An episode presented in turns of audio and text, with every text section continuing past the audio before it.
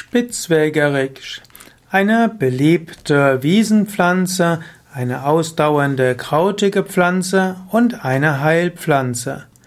Spitzwegerich wird auch genannt Spießkraut, Schlangenzunge oder auch Lungenblattel. Spitzwegerich gehört zur Familie der Wegerich-Gewächse. Wegerich heißt natürlich deshalb, weil es mit Weg zu tun hat. Vega heißt Weg und Ri hieß König, so Rex lateinisch. Wegerich ist also eine Pflanze, die am Weg ist und wie ein König regiert. Was natürlich auch daran liegt, dass die Pflanze gerade nach oben zeigt und man die Blüten wie eine Krone ansehen kann. Spitzwegerich wird auch Lungenblattel bezeichnet, weil die Pflanze hilfreich ist gegen Lungenerkrankungen und Erkrankungen der Atemwege.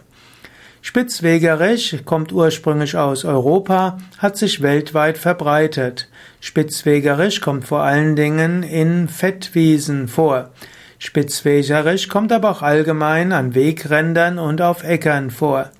Spitzwegerich äh, ist, Moment, wird Spitzwegerich konnte auch ein Ersatz sein für Grünzeug zwischen in den Weltkriegen und nach den Weltkriegen und auch während der Weltwirtschaftskrise gab es Salat aus Spitzwegerich. Und man kann bis heute Spitzwegerich verwenden als, äh, als Salatpflanze.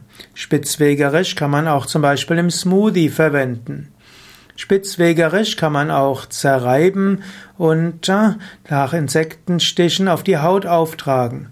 Spitzwegerich kann helfen, kann kühlend und schmerzlindernd wirken, eben nach Insektenstichen und auch nach Brennnesselstichen. Spitzwegerich als Heilkraut.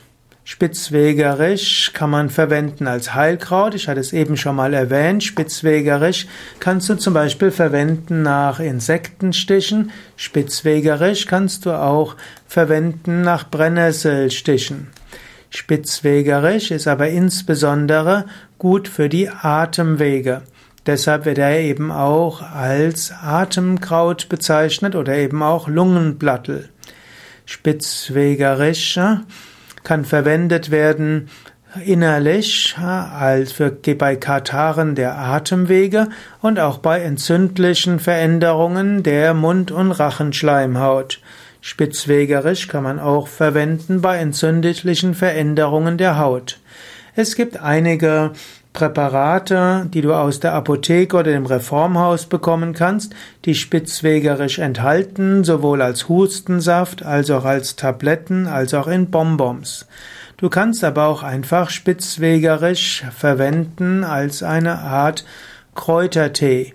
Du kannst äh, letztlich